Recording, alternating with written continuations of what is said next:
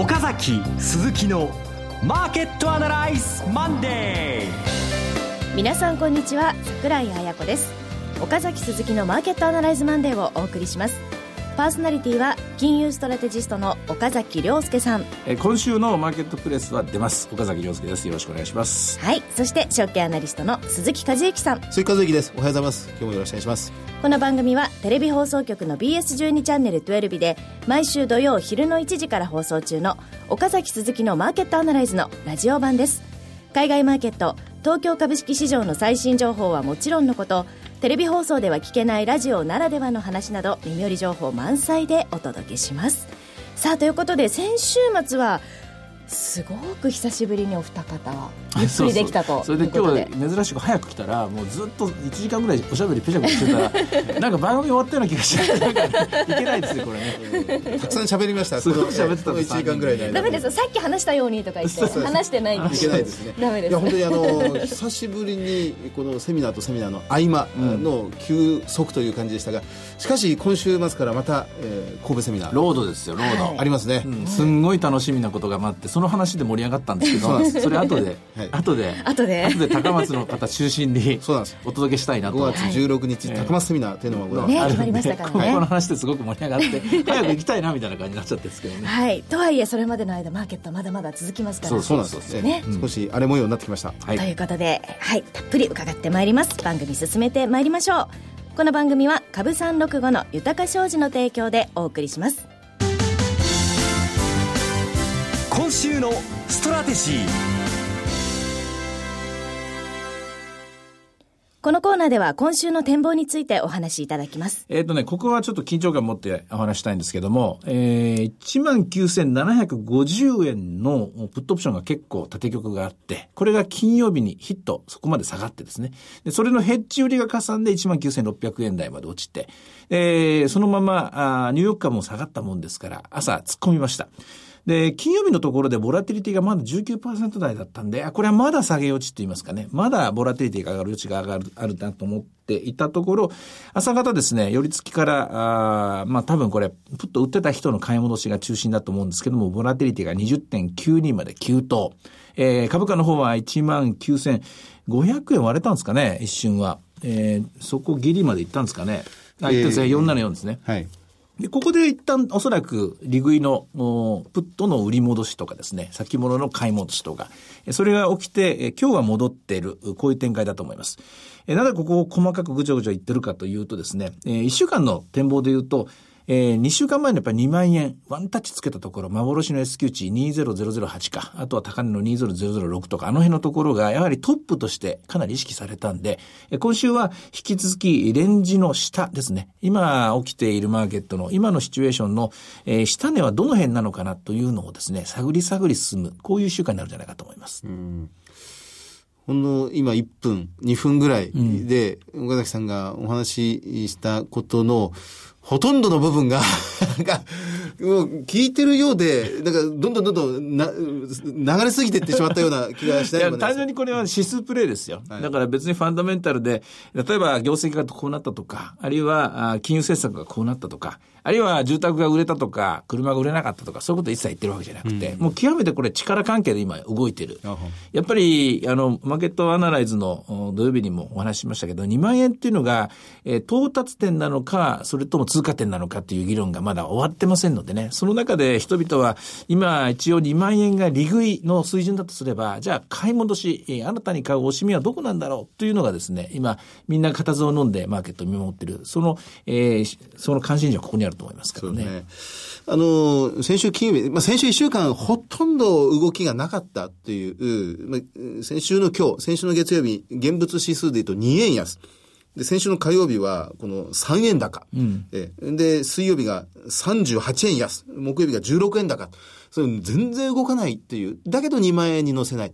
で、それはもう、じくじくじくじくしてるような状況で、金曜日ドスンと下げた。うん、まあ、これも230円安、現物指数ですから、だから、それ以前に比べればそんな大きくもないんですが。2万円まで行きましたから1%ちょっとですよ。そうですね。だから調整としてはまだそんな調整に入った数字ではないです。やっぱり5%ぐらい落ちないと、つまり、今回の場合で言うと1000円ぐらい下がらないと調整したという形にはならないですね。そうなんですよね。2万円に乗せましたから、5%で1000円幅。1000円です。うん、1万9000円のやっぱり下の方っていうのはですね、ある程度イメージしながら、そこまで下がってもいいような備えでですね、えーおしめ待ちって言いますかね、おしめを拾っていく展開なんでしょうね、今週は。あの、土曜日放送のテレビの方のマーケットアナライズで岡崎さん指摘されてましたが、その外資系5社の先物、トピック先物の買い立て玉が、もう空前のレベル、はい。27万枚ぐらいまで積み上がってると、はいそうですねこれがやはり今非常にお持ちになってるということになると思いますし、この思惑ですね。まあでも、あの、決勝敗を分けるのはこれ4月30だと思います。あの、日銀の金融政策決定会合。ええですから、今週はなんだかんだ言いながらも、うん動いたも、動いてもおそらく数千枚ぐらいの変化であって、はいえー彼らが本当に今、賭けに外資あの外外資系といいますか、外国人投資家は今、勝負に来たと思いますからね、ここね。前半戦の勝負だと思いますね。ここ、まあ、4月30日、さらには4月30日以降、ゴールデンウィーク明けのところですね。ここのところが、まあ、大きな焦点になると思いますね。実は、私自身が、このマーケ、テレビのマーケットアナライズの熱心なファンでして、あそうなんですかえーもう生でも見て、録画でも見て、生で見れるわけないですね。すみません、失礼しました。えーこれは失礼えーあの、えー録画して繰り返し繰り返し見て、で、あの、なるほどと改めて理解するんですが、あの、ふとその時思ったのは、10月31日、はい。えー昨年の黒田バズーカ第2弾、あそこからドンと買い立て局が膨らみ始めた。はい。で、今30万枚近くまでいってる、通常10万枚のぐらい。で、この間に、この半年間で金融政策決定会合は毎月毎月開かれてるんですよね。でここで勝負せずに、なぜ半年後の4月の末に勝負をもう一回かけてきたか。この点はどういうふうに考えますか？それは10月31日の前の展望レポート。さらには日銀の観測記事ですね。つまり、見通しを誤った。見通しよりも景気は悪い。見通しでは物価が上がるはずだったけど上がらなかった。つまりこれは我々のやり方がまずい。効果が弱いんだ。だから追加緩和をしたんだっていうのが10月31日のロジック。はいこうおっしゃいました。えそれから半年経ちました。半年間成果は出てるのか出てない。えー物価は上がったのか上がってない。えー今までのやり方でまずいのかそれは何とも言えない。まあこういう感じですけども、もしももう一度懺悔をして、いや我々のやり方が甘かった、間違ってましたっていうと懺悔をして、その後にさらなる追加緩和。これが外国人投資家の見方ですね。なるほど。毎月毎月、金融政策決定会合はあるけれど、展望レポートは年に2回しかないと。2回しかない4月と10月にしかないと。で、そ、そこの部分なわけですね。日本人真面目ですから、展望レポートで見方を間違えた、間違えたならば修正する。実際黒田日銀総裁はそう言いました。躊躇なく、見通しを誤った時がある。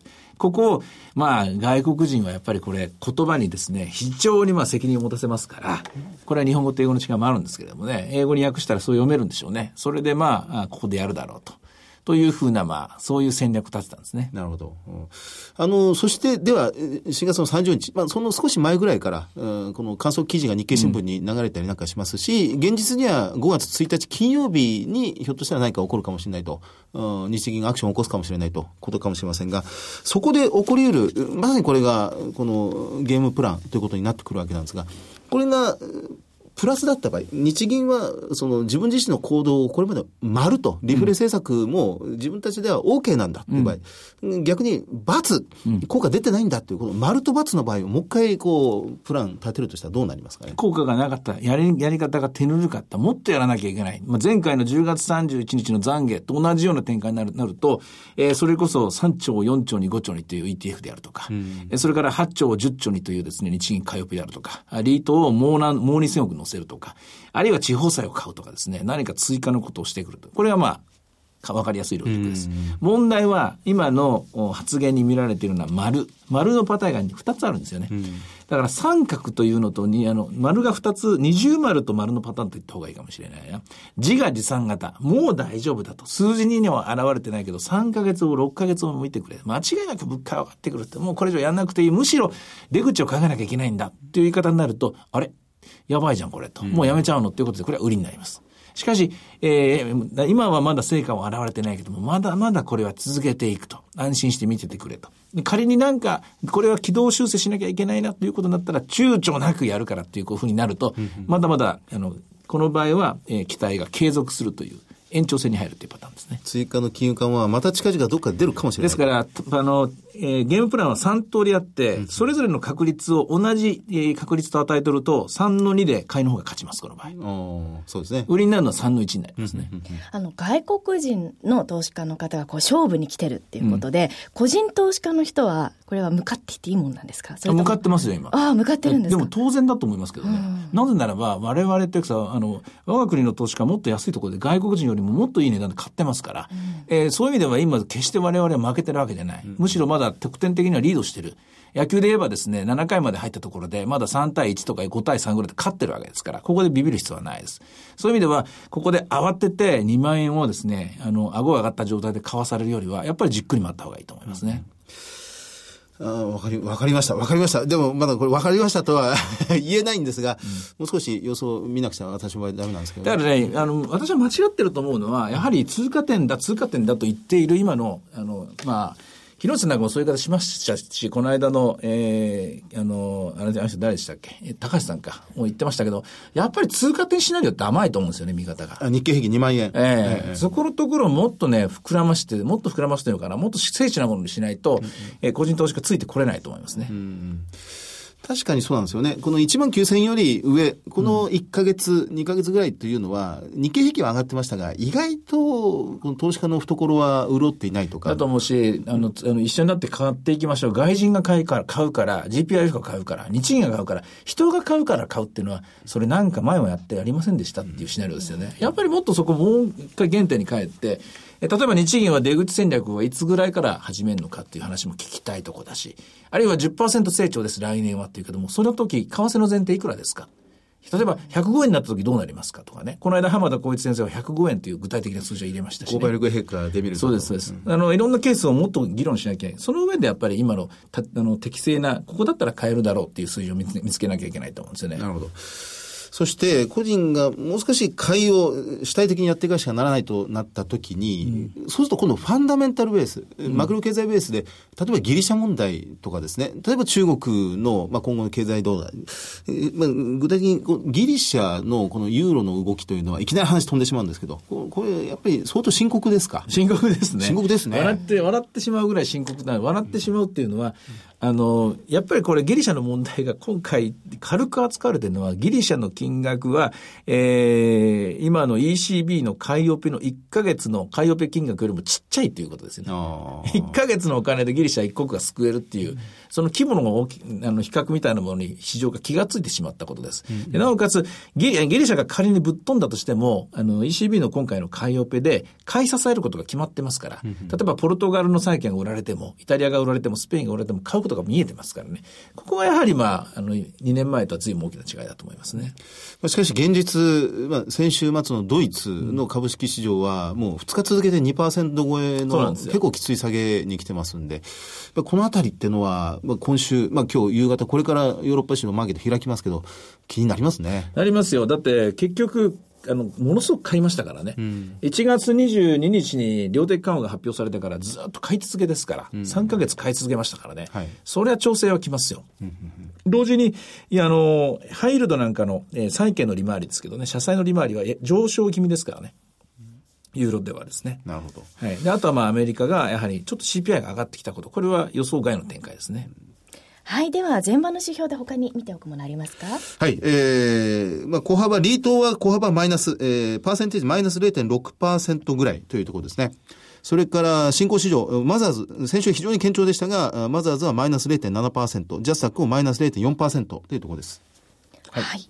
あとは、ボラテリティは先ほど言った通り20.92。えドル円が比較的ですね、落ち着いたわけですね。118円の8688。金利の方が意外ですね、0.305。これ、日銀総裁が今、ミネアポリスかな？なんか言ってて、えー、金利、日本の金利が上がるかもね、なんて言い方してるんですよね。あの、く、あの、クッピー、驚く、あの金利が上がってみんな驚くかもね、って言ったのかな？クッピーサプライズなんて言い方をしていますので、なんか意味深なこと言ってるんですけどね。誰も気に留めてないのは、なんでかなと思ってるんですけどね。はい。では、株365いかがでしょうか？え、669円ですね。今日は安値は500円までです。高値は今ののちょっと前ですかね。699円というところですね。はい。ということで、いろいろ展望していただきました。今週末には土曜昼の1時から BS12 チャンネル12で放送している岡崎鈴木のマーケットアナライズもぜひご覧ください。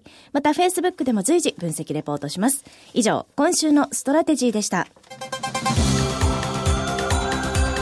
岡崎鈴木のマーケットアナライズマンデーそれではここで、株三六五の豊か商事からセミナー情報です。え、今年第1回目のセミナー、リアルマーケットアナライズ2015、 Brand New Experience in 神戸、たくさん、たくさんご応募いただいたんです。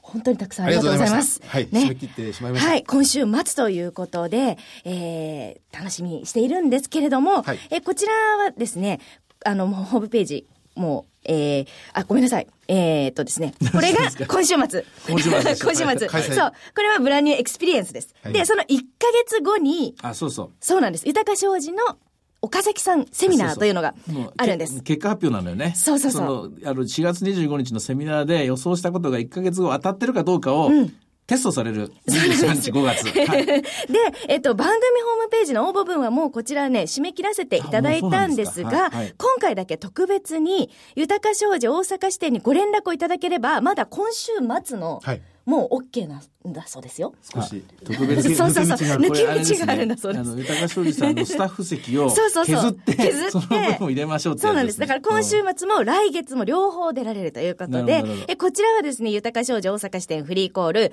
0120-441-377、0120-441-377までいただければ、えー4月25日の神戸セミナー、それから今週末ね、それと来月の岡崎さんのセミナーも OK ということでございます。これ辛いのは、おそらく、あの、来た人は二度来ると思うんですけども、岡崎さん、この間、売りだって言ってましたよねとかね、こう言ってましたよねっていうのはですね、テストされるのは私なんだなっていうのが、研修研修センターで研修を受けるのは岡崎なんだなと思ってです ね、そこ辛いなと思って。で、そのチェックいただくためにもですね、その翌月神戸で、えー、豊か商事産業セミナー in 神戸もありますので、こちらまだ、えっ、と、応募しております。応募可能です。日程が5月23日土曜日、12月30日会場、13時開演で、岡崎さんのご講演があります。え、こちらが、え、今週末の、ね、ものの1ヶ月後となります。はい。ということで、まあ、多分チェック皆さんしに来ると思うんですが、ね神戸の戦い、神戸のテストですね。はい。だってその4月30日の後ですもんね。そうよ。そうなのよ。そうなんですよね。そうなんです。今それが3つのシナリオ言ったけど3、つのシナリオが。どれも違ってんじゃないかって言われて。どうなるか。はい、皆さんぜひチェックしに来てください。はい会場は神戸三宮の市役所東正面にあります、三宮研修センターになります。お申し込み連絡先は豊か商事大阪支店フリーコール0120-441-377 0120-441-377です。受付時間は同日祝日を除く9時から20時ということで、えーぜひ皆さん来てください。ということで、えーここまでが豊か商事のセミナー情報でした。続いては、毎週土曜昼の1時から放送中の BS12 チャンネル 12 岡崎鈴木のマーケットアナライズからセミナー情報です。こちらはですね、今週末の神戸の後、はい。5月16日でございます。はい。リアルマーケットアナライズ2015 Brand New Experience in 高松。これです。さっき盛り上がったら、これです。高松です5よ。月16日。5月16日土曜日。ちょっとですね、せっかく四国まで行くんですから、はいちょっとこの日泊まって、もう他回りたいなっていう話をしてたんですで、よね。これ先に言っちゃうと会場が高松国際会議場メインホール。はいこれあの、行ったことあるんです私。はい去年、えー JR 高松駅のすぐ目の前。で、その JR 高松駅に、あの、地元の、えっと、誰に聞いたんだっけな？地元の人に教えてもらったんだけど、と、あの、その周辺で美味しい王道屋さんはどこですかって聞いたら、そのとりあえず、その駅にあるやつが一番美味しいということで、そこに群がったんですけども、でも、さらに聞きますと、いやいや、もっと上には上がある。らしいんですよ。でただ、だからその時時間なかったんで、はい。その駅構内のやつにですね、駆け込むしかなかったんですけども、ラジオをお聞きの皆さん、ぜひ我々に、そうです。その、リコメンデーションと言いますか。そうです推薦できる、ここだと。あの、ただし、最寄りの駅って言いますか、我々は高松国際会議場にいます。いるのでそこから、そこからまあ、行ける範囲で行ける範囲の中で、どこが一番いいのかなと。桜井さんは3軒行くらしいですね。はい、朝昼晩行きたいと思ってます。ということ美味なんですけどしいおうどん屋さんをぜひ教えてください。昼に至っては2杯食べるつもりですから、ぜひぜひ。鋼鉄の胃袋を持っている桜井彩子さんならではの。えそうなんです。ということで、我々大変楽しみにぜひ、あしております。の、四国の方には高松にお越しいただきたいと思います。でも岡山から、あの、瀬戸内ライナーに乗って、1時間足らず、ふあの、全然、あっという間に着いちゃうんですよね。あ、じゃあ、四国以外の方も。だと思います。はいえー私は前回は岡山から回ってきたんですけども、その時もうあっという間に着いちゃいましたしたね。ということはですね、ちょっとその近辺の方、ぜひん、皆さん来ていただきたいなというふうに思っております。うどん屋でアナライズ、えーアナライズ2とかね。あいいですね それね皆さん、うどん屋どっか集合して 延長線質疑応答は、あそ、どこどこのうどん屋さんでとかね。喋りに夢中でうどんが伸びちゃう。うどんがはいはい、ということで、そんな楽しみなセミナーなんですが、5月16日土曜日、会場が高松国際会議場メインホールです。応募方法は BS12 チャンネル12の岡崎鈴木のマーケットアナライズを検索いただきまして、番組ホームページからリアルマーケットアナライズ2015 Brand New Experience in 高松、応募フォームにご記入いただくか、電話番号0120-953-255 0120-953-255から通話料無料自動音声応答サービスにて24時間ご応募を受けたまっております。締め切りは5月7日木曜日です。えー、セミナーの日程もね近くなっておりますので、はいぜひぜひこの番組を聞いた後にすぐ応募していただければと思います。よろしくお願いします。よろしくお願いします。はいさあ、そしてもう一つです。こちらは番組のお知らせです。男はつらいよの虎さん役でおなじみの昭和を代表する名優、厚見清。24時間全国無料でご覧いただける BS12 チャンネル12では、厚見清が出演し、男はつらいよの原点となった伝説のドラマ、泣いてたまるかを、マーケットアナライズ終了直後の毎週土曜昼の2時から放送しています。1話完結の笑って泣ける人情ドラマ、古き良きあの昭和が蘇ります。チャンネルの見方がわからない方は、BS12 チャンネル12のカスタマーセンターへお電話ください。オペレーターが BS12 チャンネル12の番組の見方をお教えします。フリーダイヤル0120-222-318 0120-222-318 BS12 チャンネルカスタマーセンターまでお気軽にお問い合わせください。厚見清出演の泣いてたまるか BS12 チャンネル12で、えーマーケットアナライズが終わった後にご覧ください。はいということで、セミナー情報でした。フォローアップアナライズこのコーナーでは先週放送の BS12 チャンネル12岡崎鈴木のマーケットアナライズについてお二人にレビューしてもらいます。あの、山崎和国さんにゲストでお越しいただいて、この、すごく弱気の見方と、そのすごく強気の見方と、二つ、うこう、並べていただいたと。でも、どっちかって言ったら、こう、あんまり強気ではないんですよね。あの、目本先的にはね、でも、やっぱり、あの、しっかり見てらっしゃるなと思いましたね。ねなんだあの競争局はみたいな感じで。何浮かれとるんじゃいみたいな、お叱りを皆さん受けたっていう感じにしたんじゃないですかね。2万円その通りだと思います。2万円ごときて喜んでどうすんだと。はいここで終わりじゃないんだと。というやつですけどね。ほ本当にまあ、そういう意味じゃもっと長い目で考えなきゃいけないところとかね、いろいろ見なきゃいけないですよね。あの、2年連続10%のお利益成長が起こった場合、えー日経平均の一株利益は1400円になる。PR18 倍で買うと2万4000円、2万5000円ぐらいはあ十分いけるというお話でしたが、その10%成長2年続くってことはまさにこれがデフレ脱却なんだということでしたよね。だとしたらまだ本当にそうなるのかっていうところの議論がないまま、先に株価だけ上がって、先に円だけ売られてって、それおかしいんですよね。ブレーキをかけてるようなもんです。もしもこれでもうにあの1割増益、1割増益ときた数字を、それこそトピックス1800ポイント、日経平均株価2万3000とか2万4000というものを今円に変えちゃうんだとしたら、そうなった時に本当に材料で少しになって、そうなった時に日銀が出口戦略をもものを進めて、そして株価が落ちていくっていう、そういう話にもなりますからね。はい。ということで、岡崎鈴木のマーケットアナライズまでそろそろお別れの時間です。そうです。あっという間でした。ここまでのお話は、岡崎亮介と。鈴木和之と。そして桜井彩子でお送りしました。それでは今日はこの辺りで失礼いたします。さよならこの番組は株三六五の豊か商事の提供でお送りしました。